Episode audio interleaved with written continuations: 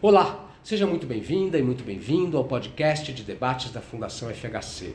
Eu sou Otávio Dias, editor de conteúdo. Aqui você poderá ouvir uma versão condensada de nossos webinars. O Supremo Tribunal Federal tem cumprido seu papel de ser o último reduto de defesa da cidadania, das minorias e da democracia, mas deve praticar mais a autocontenção, manifestando-se apenas na hora de decidir.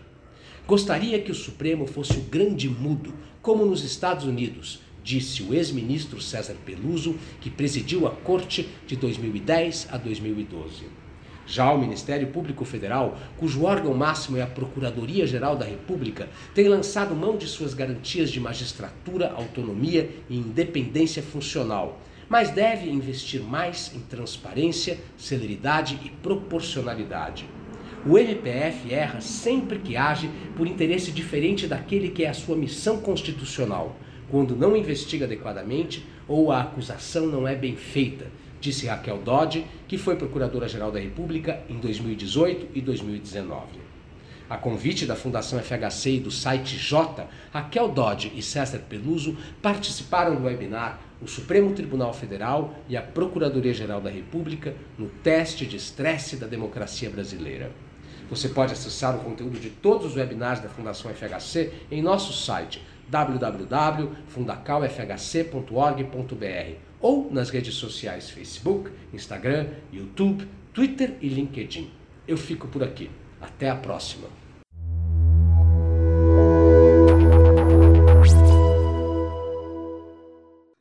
Eu tinha preparei assim uma, uma, uma, uma vou tentar ser rápida uma rápida introdução para fazer uma análise eh, da importância e de uma visão crítica do Supremo Tribunal Federal no quadro, vamos dizer assim, proposto pelo título do painel, que me parece que é que quer revelar a posição sobre o Supremo Tribunal Federal nesse contexto que, que o título chama de estresse da democracia brasileira. E a primeira coisa é recordar coisas absolutamente óbvias, como o papel fundamental e a importância, vamos dizer, decisiva do Supremo Tribunal Federal. Ah, por alguns motivos também não menos óbvios. Primeiro, porque eh, no relevo da nossa democracia e do Estado de Direito, eh, que nos caracteriza, que é modelado pela, vamos dizer assim, pela pela matriz norte-americana e que vem lá desde 1803 com a conhecida decisão de Marshall, Marbury versus Madison, é, em que se reconheceu a superioridade do, do Poder Judiciário na interpretação do, uh, da, da, Constituição Federal e, da, e, das leis em geral. Né? E, sob esse ponto de vista, uh, eu posso dizer, e creio que sem nenhum erro, que, na verdade, o Supremo Tribunal Federal é o último reduto da cidadania, o último reduto das minorias e o último reduto da democracia. Nós não temos mais a quem apelar em relação a esses três aspectos. O cidadão não tem a quem recorrer por último, senão o Supremo Tribunal Federal, que, como disse bem o Sérgio, relembrando até Rui Barbosa, tem a prerrogativa de errar por último mas alguém tem que ter a prerrogativa de errar por último. E, e dentro do quadro da democracia, que a mim me parece o, o regime político menos, vamos dizer assim, menos defeituoso, e que cuja tipicidade está no fato de garantir os direitos de uma minoria ou das minorias de não serem oprimidas pelas decisões da maioria. E, e daí eu relevo a função do Supremo Tribunal Federal, sobretudo na defesa dos direitos, das liberdades e das garantias individuais e coletivas. E nesse, sob este ponto de vista, eu destacaria algum, alguma coisa. Por exemplo, na competência criminal. Eu sei que muitos criticam a competência criminal do Supremo Tribunal Federal, sobre o fundamento que me parece, aliás, correto, do, do ponto de vista de, de, de afirmações, que o Supremo Tribunal Federal teria uma vocação constitucional, vamos dizer, em substância. Mas eu considero, pela experiência que tive dentro do Supremo Tribunal Federal, e diante, vamos assim, de posições iguais, como, por exemplo, do ministro Sepúlveda Pertence, que comungava desse ponto de vista, de que a competência penal do Supremo Tribunal Federal é uma das coisas mais importantes no quadro da democracia. A experiência de 45 anos de juiz de direito que acompanhava, vamos dizer assim, as vicissitudes dos cidadãos perante, eh, sobretudo perante as, a necessidade de respeito das liberdades e garantias individuais, mostraram que o papel do Supremo Tribunal Federal é insubstituível.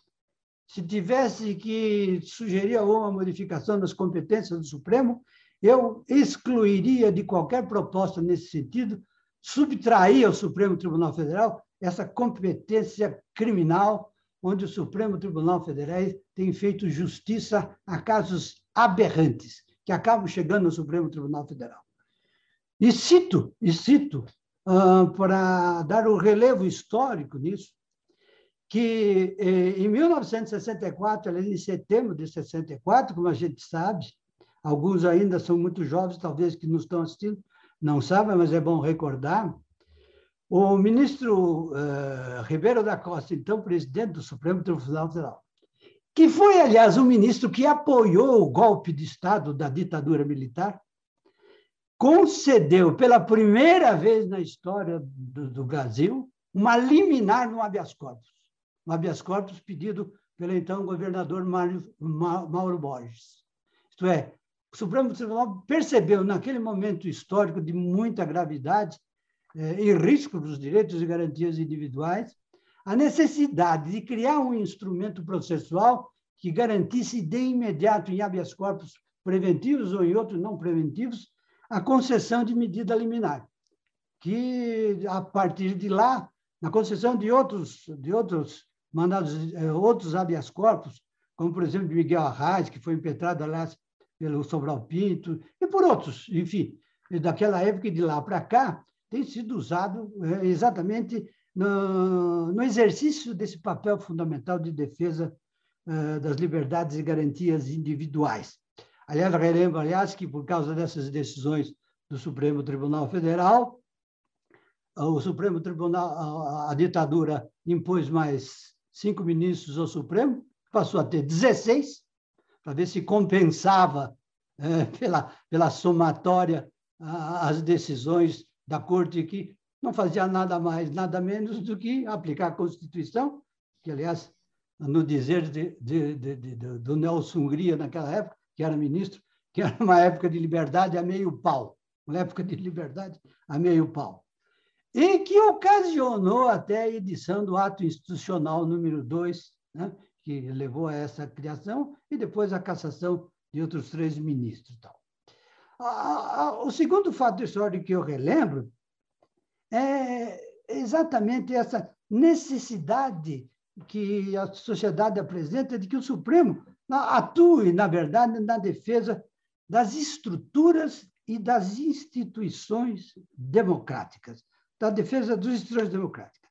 E, nesse quadro, eu, eu, eu dou um acento especial a uma distinção que pode jogar alguma luz na compreensão do papel e da importância uh, da função do Supremo Tribunal Federal.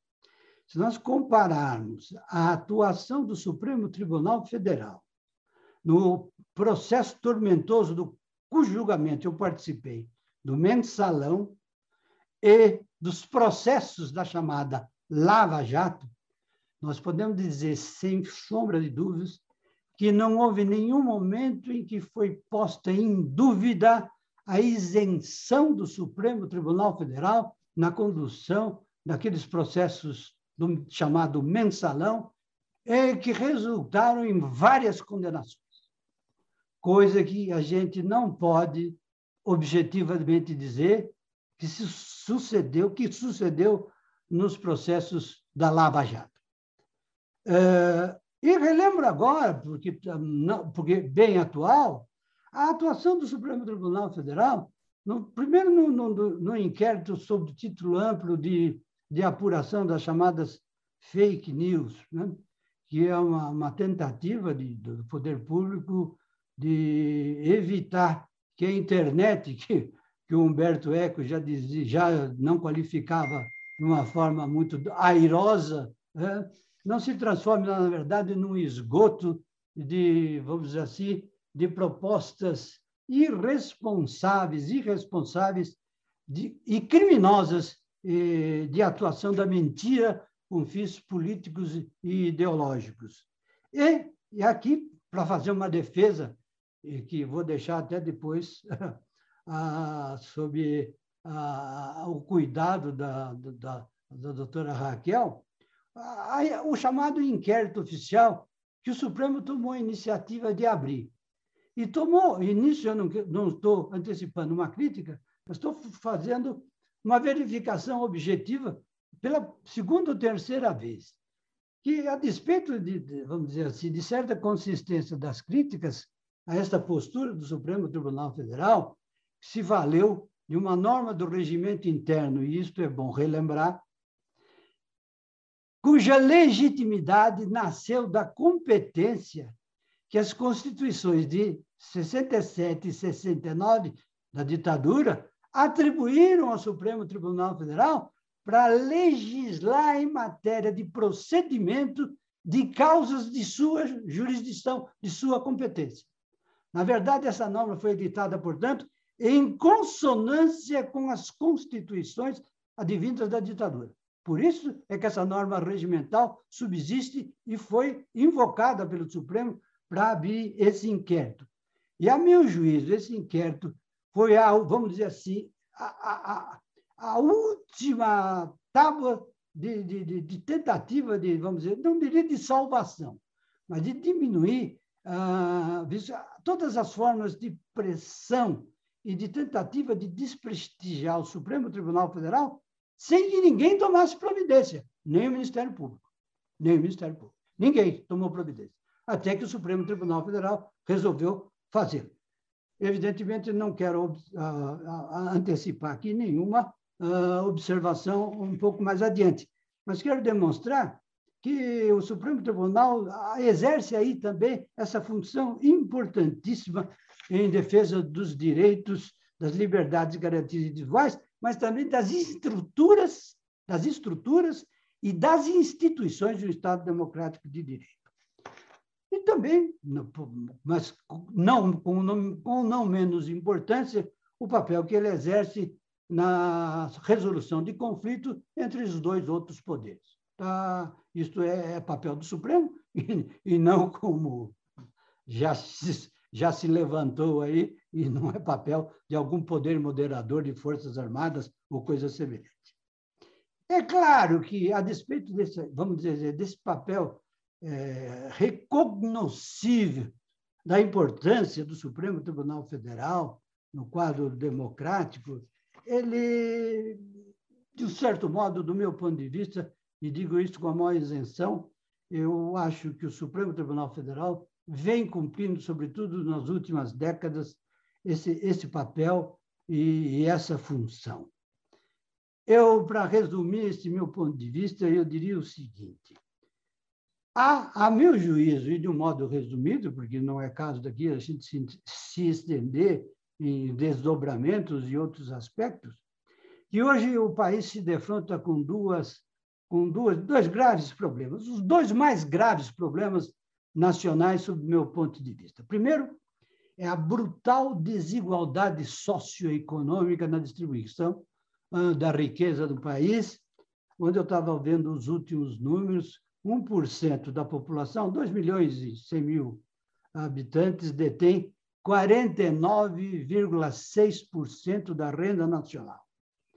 30% da população vive com um quarto do salário mínimo e 29% da população vive com menos do que isso ou com nada, ou como diz a canção, apenas sobrevive, né? apenas aguenta.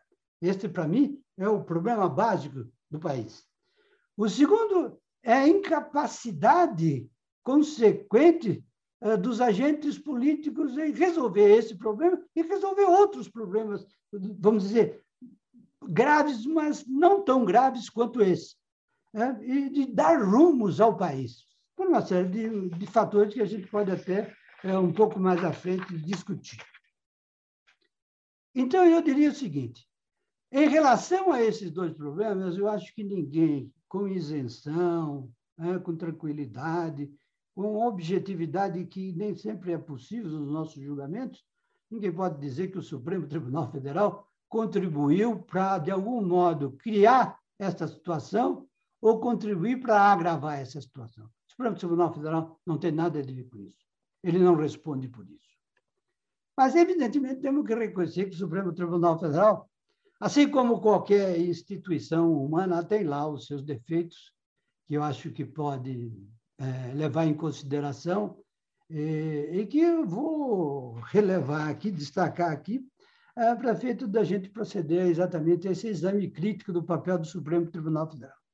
O primeiro é que o Supremo Tribunal Federal, como todos nós aqui conhecemos, ele está sendo pressionado pelo, vamos dizer assim, por aquilo que hoje se chama a judicialização da política e de um acúmulo é, desumano de processos, que, a meu juízo, decorre de vários fatores, mas de algum deles eu queria uh, chamar a atenção. Primeiro, o caráter analítico da nossa Constituição. A gente pode entender que é uma Constituição é, editada para, vamos dizer assim, prevenir é, todos os males resultantes de uma ditadura militar do qual o constituinte, o país saía, evidentemente, e, portanto, tinha uma certa justificação de querer resolver tudo, mas acabou tomando uma dimensão terrível, né? por exemplo, com o alargamento das ações objetivas no Supremo Tribunal da, da, da legitimação. Hoje nós temos aí uma, uma variedade de legitimados para propor ações perante o Supremo Tribunal Federal, e, e que não parece que é, é a melhor solução. Tal. E que transforma tudo, na verdade, em questões constitucionais, que, de, de um modo inexorável, acabam sendo remetidas para o Supremo Tribunal Federal. Então, é, é, é isso é inevitável. Né? E, ao lado dessa, desse caráter analítico que provoca esse, esse, essa sobrecarga, há também como uma consequência, já que eu disse, uma certa degeneração da competência dos políticos de decidir os seus conflitos na área política. Hoje, as frustrações dentro do Congresso Nacional acabam sendo levadas para o Supremo Tribunal Federal, para o Supremo Tribunal resolver. E nós vamos ver um pouco mais adiante que, às vezes, o Supremo Tribunal Federal cai na tentação de resolvê-los. Ah, e aqui eu também trago a colação como um dado importante, e eu sei que aqui eu vou falar provavelmente é, quase sozinho, eu não posso deixar, como sempre faço quando tenho oportunidade de fazê-lo, e a minha consciência me obriga a fazê-lo mais uma vez, de criticar a exposição do Supremo Tribunal Federal na TV Justiça. O Brasil não é o único, mas é um dos dois únicos países em que as decisões da Suprema Corte são televisionadas e televisionadas ao vivo. Hein? ao vivo, como se o Brasil e esse recanto da Suíça fossem os únicos países do mundo que levaram o postulado da transparência, como se tudo na vida devesse ter transparência, ao extremo, como a única solução para o problema do Supremo Tribunal Federal. Os danos decorrentes para o Supremo Tribunal Federal dessa exposição, a meu juízo, são incontestáveis. Né? embora pareça muito difícil removê-los. Mas, enfim, isso é um dado que eu não posso deixar de considerar nessa nossa conversa. Quando as pessoas uh, são televisionadas, elas deixam de exercer, e é o nosso caso agora, a gente deixa de exercer aquele papel original e a gente, de certo modo, passa a se comportar como um ator. Afinal, estou sendo julgado aí uma multidão de pessoas, e o Supremo Tribunal Federal pelo país todo, etc. E daí advém, como, vamos dizer, uma coisa absolutamente natural do ser humano, não há nada para de surpreendente. Vem aí os debates acalorados, que às vezes transpõe certos limites, uh, isso acarreta perdas de prestígio público. Hoje, os ministros do Supremo são mais conhecidos que a seleção brasileira, e, e isso não me parece uma coisa boa. E os votos e acordos do Supremo Tribunal Federal, até por isso, são extremamente longos, né? porque a, a, gente acaba uh, tendo a necessidade de, de, de, em público, mostrar não apenas a erudição, mas mostrar que conhece os precedentes e examina tudo e às vezes com perda da identidade do pensamento do órgão. Eu dou um exemplo. Há uns tempos atrás, há uns meses atrás, eu estava examinando uma questão de ordem decidida pelo Supremo Tribunal Federal, num caso de delação premiada. Era uma questão de ordem, não era o julgamento ainda, vamos dizer, no ponto central do recurso. Eu comecei a ler, eu vi um voto de mais de 100 páginas. Pensei que estava resolvido, e vi que foi pedido de vista. Enfim, eram umas 500 páginas para resolver a questão de ordem, findas as quais eu percebi mais ou menos, com alguma dificuldade, qual era o cerne da questão, é... só que eu não sabia direito qual era o pensamento da corte. Eu conheci o pensamento de vários ministros, mas o pensamento, vamos dizer assim, que levou a, a, ao consenso da corte não ficou para mim muito clara. Isso mostra, com perda de tempo, etc., etc., uma coisa extraordinária. E eu confrontei, confrontei na época uma decisão de um ministro da um Justice da Suprema Corte norte-americana que concedeu uma liminar, num caso importantíssimo, eu não estou lembrado bem agora, mas daqui a pouco me recordo, em cinco ou dez linhas. Cinco ou dez linhas. Uma liminar que ele concedeu. Cinco ou dez linhas. Pois é, tudo isso, a meu ver, concorre né, para desgastar a respeitabilidade do Supremo Tribunal Federal. Isto não é bom. Isto não é bom. Eu gostaria, infelizmente é apenas um, assim, um, um vago desejo, que o Supremo Tribunal Federal fosse o grande mudo. Assim como é, para mim, um modelo de corte constitucional a do Supremo Corte dos Estados Unidos que é objeto de críticas acerbas, não apenas na imprensa, mas em livros também. A bibliografia de críticas ao Supremo, Suprema Corte norte-americana é vastíssima, muito maior no Brasil, que não tem nenhuma tradição cultural desse, desse tipo. Mas é vastíssima. E a Suprema Corte é um grande mudo, é um grande mudo.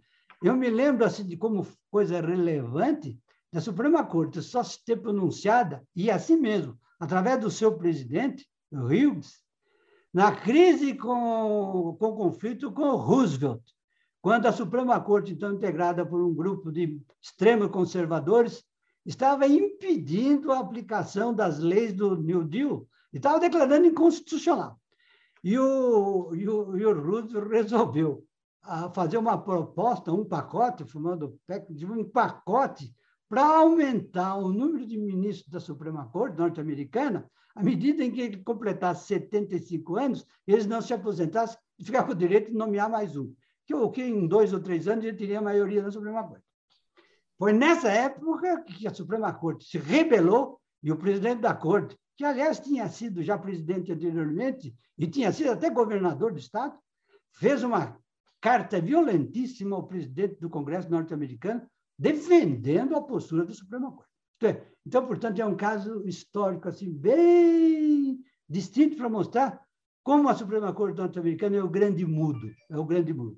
Atacada, não fala nada, não fala nada. E eu acho que esta é a postura que caberia, e como cabe, às outras Supremas Cortes do mundo ocidental. A gente não vê entrevistas nem pronunciamentos públicos da Corte da Grã-Bretanha, que é mais recente, da França também, que é mais recente, nem da Itália, nem da Alemanha. Nada. Mas, enfim, essa é, uma, é das, de dos aspectos, vamos dizer, críticos do papel da, da, da, da, do, da postura atual do Supremo Tribunal Federal. E sem, sem deixar de lado o caso de certas liminares que não são urgentes e que são concedidas monocraticamente sem necessidade. Eu até sustento que o Supremo tem razões para conceder uma liminar quando é caso de urgência. nos outros casos, que pode aguardar uma semana, dez dias, quinze dias, um mês, realmente não se justifica sacrificar a colegialidade simplesmente para, para uma concessão personalizada de uma ordem da Suprema Corte. Mas ah, eu acho que esses... Está acabando, né? Eu vou cometer a suprema indelicadeza de, de lhe pedir para ver se concluímos aqui em mais dois, três minutos. E vou, vou concluir em dois, três minutos. Mas, embora eu tenha deixado por último uma coisa que eu considero mais importante nesse quadro, que é a baixa autocontenção do Supremo Tribunal Federal. Eu acho que, de vez em quando, o Supremo Tribunal Federal cai em aquilo que eu chamo em tentações messiânicas. Ele, ele corre o risco de interferir em planos governamentais ou tentar ditar rumos da governança política ou de política legislativa.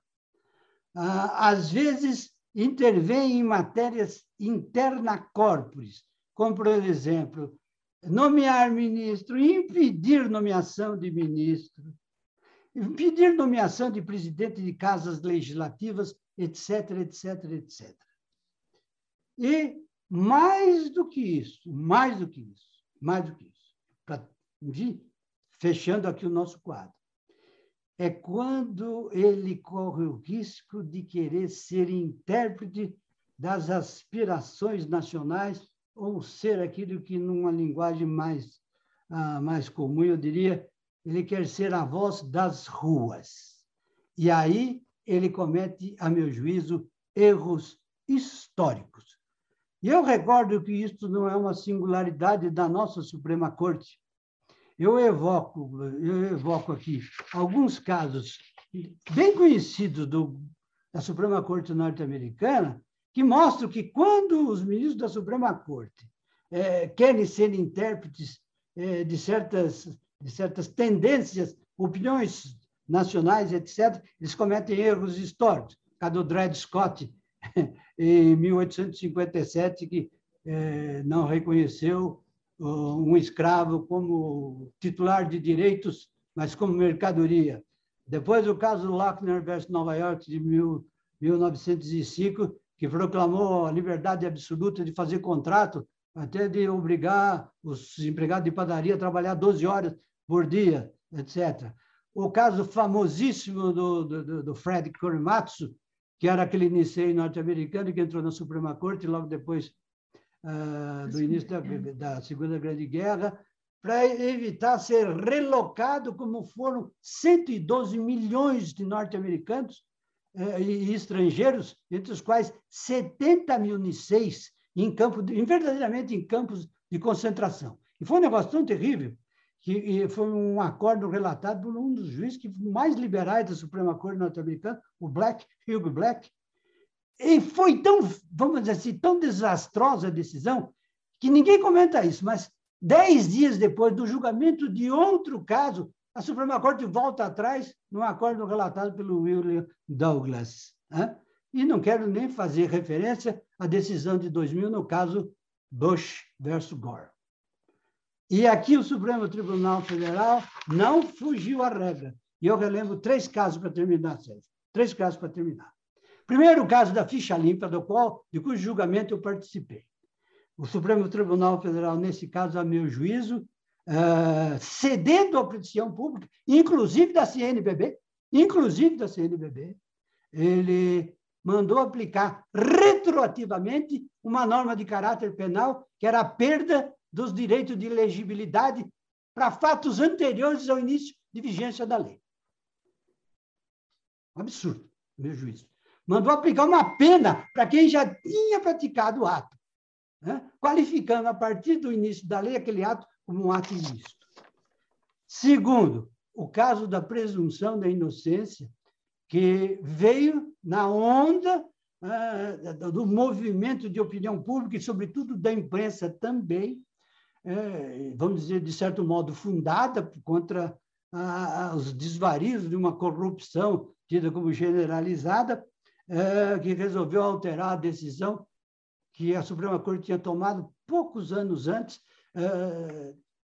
dando o sentido que, a meu juízo, era exato da cláusula do artigo 5 inciso 57 da Constituição sobre a chamada presunção de inocência e engolindo a cláusula que se referia aos trânsitos em julgado das sentenças penais condenatórias.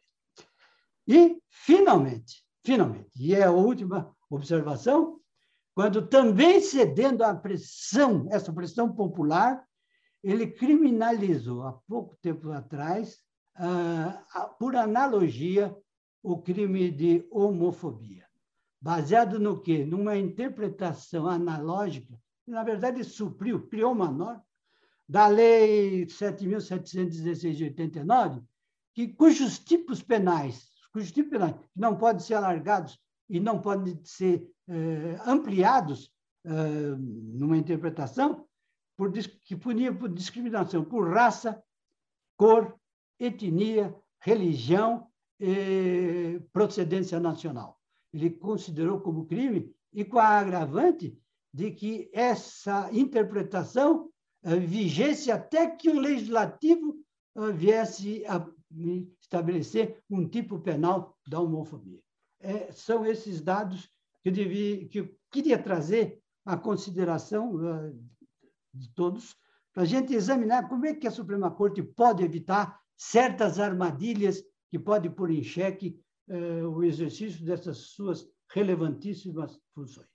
Doutora Raquel, é a sua vez.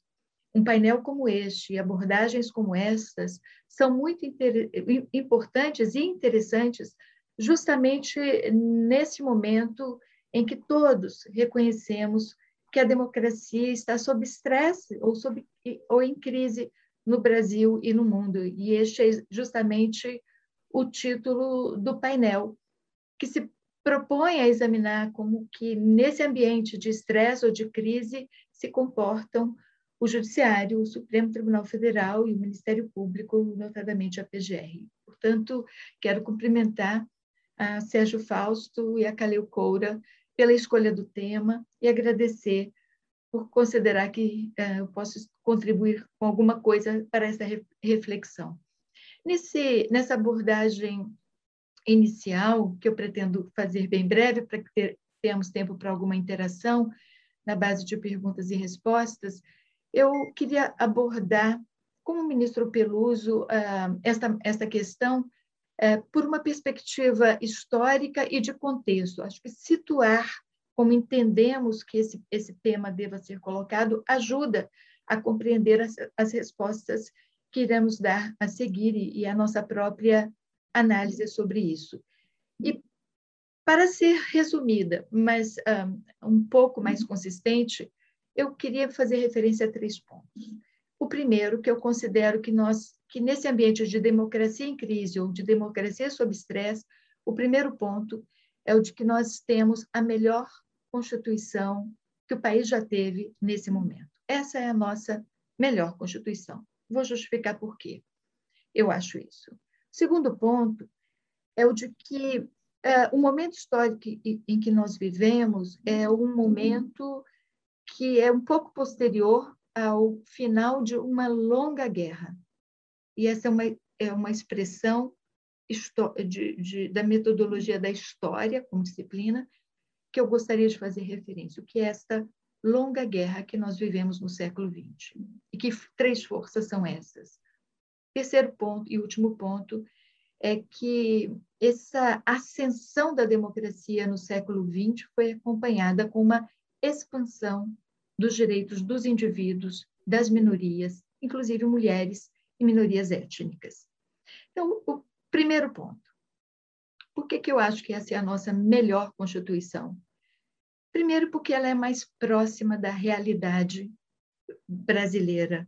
Uma, uma, uma Constituição fruto de uma Assembleia Nacional Constituinte, da qual participaram diferentes segmentos da sociedade brasileira com efetiva representação e com direito à voz e a influir na elaboração dessas normas. Então, é uma Constituição que não foi, como muitas outras, fabricadas num, num, num ambiente fechado por uma elite que sonhava com um país sob a sua visão. Mas ela contempla o fato de que somos uma, uma nação de imigrantes que encontrou aqui uma população autóctone, os indígenas, e que trouxe para cá escravos oriundos da África. É, e, portanto, uma Constituição que reconhece que no, o nosso país, é, nós temos uma população formada por grupos diversos, que têm uma tradição original diferente, hábitos e religiões diferentes, visão do mundo diferente. E essa Constituição compreende que o pacto que ela propõe é, é um pacto forjante de uma nação, que a gente chama de nação brasileira. Mas ela é plural, ela é multiétnica, ela é formada por diferentes religiões. Isso nos distingue da maioria dos países europeus e asiáticos, e mesmo africanos, que são formados por uma, por uma população mais homogênea, que tem uma tradição milenar, com, com regras é, de convivência social e, portanto, regras jurídicas que são, na sua maioria, forjadas na tradição e não no parlamento, como temos no sistema civil brasileiro, que se contrapõe, por exemplo, ao sistema do common law. É, então, essa, essa Constituição ela se propõe a forjar uma nação, mas ela faz isso estabelecendo um eixo, que é a centralidade dos direitos humanos. Tudo na nossa Constituição gira em torno da ideia de que há direitos humanos, há direitos fundamentais e inova essa nossa Constituição quando ela diz que ela reconhece não apenas direitos civis e políticos, como acontece nos Estados Unidos da América, mas ela também reconhece direitos econômicos, sociais e culturais, como propõem países europeus. E, portanto, é uma Constituição cujo leque de direitos reconhecidos como tais é mais abrangente do que na maioria dos países ocidentais atualmente é, ela também estabelece a ideia de que nenhum desses grupos sociais, seja por ser uma elite econômica ou social ou, ou uma, um, um, determinado segmento étnico da população, tem preponderância sobre outro. E, portanto, ela propõe que haja uma convivência justa e solidária dentro da sociedade brasileira, e esse seria o conceito de nação que ela propõe a a estabelecer no país. E para que isso acontecesse, a Constituição reconhece três poderes: um que faz as leis, um que executa as leis e um que resolve conflitos. Mas percebe que uma instituição importante é, precisava haver uma Constituição que fosse também uma magistratura para dar o impulso para essa atuação dos três poderes e para que esses direitos, essas garantias, essas regras é, acabassem sendo saindo do papel sendo executadas. E essa, essa instituição é o Ministério Público, no meu entendimento, na Constituição. Por isso, o Ministério Público de 1988 não é o Ministério Público do ano que eu assumi, 1987. Sérgio, foi um ano antes da Constituição é, que eu tomei posse. Não é o, o mesmo Ministério Público, é um outro Ministério Público, que tem garantias de magistratura, não tínhamos antes, tem autonomia e independência funcional, tem compromissos éticos, vive de sua credibilidade, mas tem uma missão constitucional muito clara, é, promover a própria Constituição, defendê-la, defender a democracia, é, defender direitos humanos, minorias, fazer valer os direitos fundamentais. E, sobretudo, é, é fazer funcionar o sistema de freios e contrapesos entre os diversos poderes. Se o parlamento propõe uma, aprova uma lei ordinária inconstitucional, o Ministério Público argui isso no Supremo. Faz o, o Supremo fazer o controle do legislativo. Se o, o executivo não faz uma política pública que esteja de acordo com os princípios democráticos e com a lei votada no parlamento, o Ministério Público pode criticar essa política pública para que ela seja abrangente de toda a população, não seja discriminatória, tenha os recursos públicos suficientes para ampará-la, enfim, faz também um outro sistema de freios e contrapesos funcionar entre o executivo e o legislativo. E leva para o conhecimento do judiciário muitas dessas questões, fazendo crer, uh, num certo tipo de interpretação, que se está politizando à justiça ou judicializando a política. Enfim, mas é porque esta Constituição, por ser abrangente e profunda, mas porque ela quer estar mais conectada da complexa realidade que é a sociedade brasileira, ela percebe que há muitos desses conflitos que dificilmente serão resolvidos num curto e médio prazo se apenas as forças sociais continuarem é, atuando. A exemplo do que aconteceu nas civilizações mais antigas da Europa e da Ásia, onde regras de convivência social e de harmonização dos conflitos foram estabelecidas ao longo de milênios de muitas guerras. E a Constituição acho que visa abreviar isso. Quero me referir no segundo ponto ao fato da longa guerra. Essa é uma explicação que eu encontrei no, num livro de um constitucionalista canadense chamado Philip Bobbitt, em que ele faz uma comparação muito interessante entre a Guerra do Peloponeso e o que aconteceu no século XX. Ele diz: Tucídides descreveu a Guerra do Peloponeso, a guerra entre Atenas e Esparta, que durou ah, muitos anos, é, como se fosse um episódio só. Ele chama de a Guerra do Peloponeso, que, na verdade, foram diversos conflitos intermediados por tratados de paz e que, ao final, culminou com a derrocada da democrática Atenas e a assunção da a, a tirânica Esparta, mudando a história da Grécia e do mundo naquela ocasião. Ele disse a mesma uma coisa muito parecida aconteceu no século XX.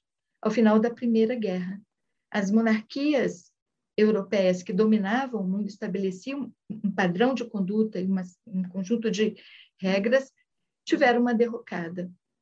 E quando isso acontece, três forças emergem. A primeira, a democracia, vindo dos Estados Unidos da América. A segunda, o tribalismo, representado por movimentos fascistas e nazistas na Alemanha e na Itália. E, a terceira força é uma força autoritária do tipo comunista que vinha da União Soviética. E aí ele diz: duas dessas forças, a democrática e o comunismo, se aliam na Segunda Guerra para derrotar o, o nazifascismo. Depois disso, começa um período de Guerra Fria, porque a democracia queria derrotar o autoritarismo do comunismo. Isso tudo só termina com a assinatura do tratado que culmina logo depois da, da, queda do Muro de Berlim, em 1990. Então, ele diz: a longa guerra começa em 1914 e termina em 1920. E dela resulta, e dela resulta a vitória da democracia. Por isso, muitos dos juristas passaram o século XX identificando o que é a democracia, quais são seus elementos, como ela surge e como ela se constitucionaliza. A Constituição de 1988 é fruto desse movimento, que passa pela Declaração Universal dos Direitos Humanos de 1948, logo depois do, da, da Segunda Guerra, quando essas duas forças derrotam uma delas, que é o nazifascismo, e começa um movimento de constitucionalização em diversos países do mundo, inclusive no Brasil e expansão de leques de direitos. Reconhecimento da ideia, que é própria da democracia, de que minorias têm direitos, de que a maioria não, não pode ah, abolir as minorias, de que é necessário uma convivência de ah, diferentes pontos de vista dentro de um país, dentro de uma nação que se chama de democrática. E que um, uma, uma nação democrática não é assim quando há, apenas quando faz eleições ou alterna os seus, os seus dirigentes, como aconteceu inclusive na ditadura brasileira, que começa em 64. Mas é quando ela, além de ter isso, esses elementos, ela protege direitos fundamentais, assegura oportunidades iguais para todos perante a lei. Esse é o, é o segundo ponto que eu acho no qual se insere a nossa discussão é, a democracia está em crise, essa mesma democracia que demorou essa longa guerra e passou o século XX inteiro tentando se estabelecer, ela agora está em crise, tanto que os juristas já começam a escrever livros sobre o declínio da democracia, por que, que está acontecendo isso? E que forças estão operando nesse momento em diversos países do mundo numa onda que faz ressurgir movimentos nazifascistas e que faz ressurgir a ideia de que a democracia não é o melhor ah, modelo e, e que, e, que e, ah, as constituições têm culpas, culpa nisso.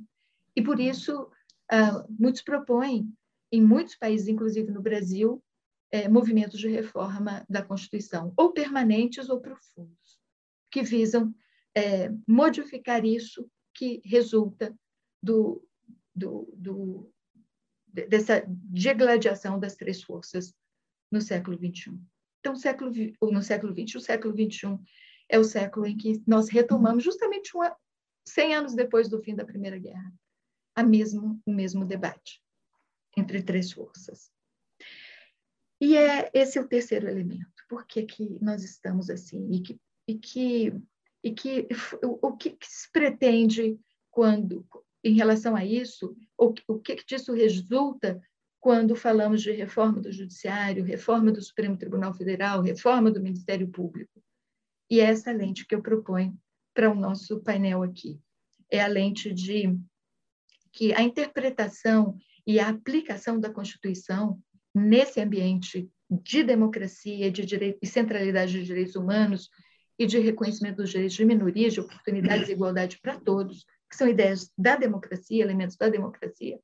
Essa interpretação e essa aplicação, ela deve ter sempre em mente é, a melhoria da democracia, a melhoria da proteção de direitos fundamentais, a, a, a igualdade entre todos os indivíduos, os direitos da coletividade, que é o que a nossa Constituição abraça. E, do mesmo modo, qualquer projeto, no meu entendimento, de reforma da Constituição deve ser observado pela lente é, de quem indaga. A quem interessa essa reforma? Aos democratas? Aos que defendem que todos os indivíduos são iguais perante a lei, aos que defendem direitos de minorias, ao que, aos que não concordam é, que as minorias têm os seus direitos solapados ou não reconhecidos, aos que continuam a defender uma desigualdade ou elementos de funcionamento das instituições e das leis no Brasil, é, que não reconhecem a igualdade entre seres humanos e que, portanto, no caso brasileiro, resulta numa sociedade tão desigual como a nossa, campeã, segundo muitos analistas, de desigualdade no mundo. Eu tenho, um, um, tenho lido uma obra recentemente do Hernando de Soto, um economista que escreveu O Mistério do Capital, e ele uh, fez uma pesquisa ampla em muitos países e identifica é, porque, uh, mesmo na, nas democracias, muitos países como o Brasil têm dificuldade de é, prosperar em termos de índice de desenvolvimento humano. E ele fala muito da, do resultado dessa pesquisa, dizendo que há entre nós leis que discriminam. Leis que, ao dispor sobre propriedade, reconhecem todas as faculdades de direito de propriedade para alguns, estabelecem títulos, por exemplo, em relação aos quais muitos participam do, do moderno mercado de carbono, mas muitos não. Muitos pobres, na pesquisa do Hernando de Soto, têm riqueza, mas não têm capital. Essa riqueza não é transformada em capital, em bens que se negocia no mercado. Quando leis, por exemplo, estabelecem restrições à comercialização de imóveis, ou leis que dificultam ah, a regularização de propriedades nas grandes favelas brasileiras. Os pobres têm uma, um casebre, têm uma casa típica de uma favela brasileira, mas não conseguem empréstimo no banco porque não tem o título dessa propriedade, da posse desse imóvel. Todas essas leis que dificultam, segundo essa pesquisa do De Soto, nesse livro Mistério do Capital, explicam é, porque ah, o Brasil, por exemplo, hoje tem uma dificuldade de entrar no mercado mundial de carbono, sendo o grande detentor da biodiversidade do mundo, tendo o maior manancial de água doce de floresta do mundo. Mas a sua população não está lá, no mercado de carbono. E, no entanto, sofre o ônus de ter que preservar a floresta. Tudo isso eu acho que precisa ser uh, debatido. Eu encerro por aqui, acho que me estendi em relação ao tempo, peço desculpas, mas apenas para dizer é, a, a, digamos assim, o, como eu, eu, eu entendo que, uh, em que contexto eu compreendo que uma pergunta dessa é feita e é nesse contexto que eu situaria as minhas respostas. Muito obrigada.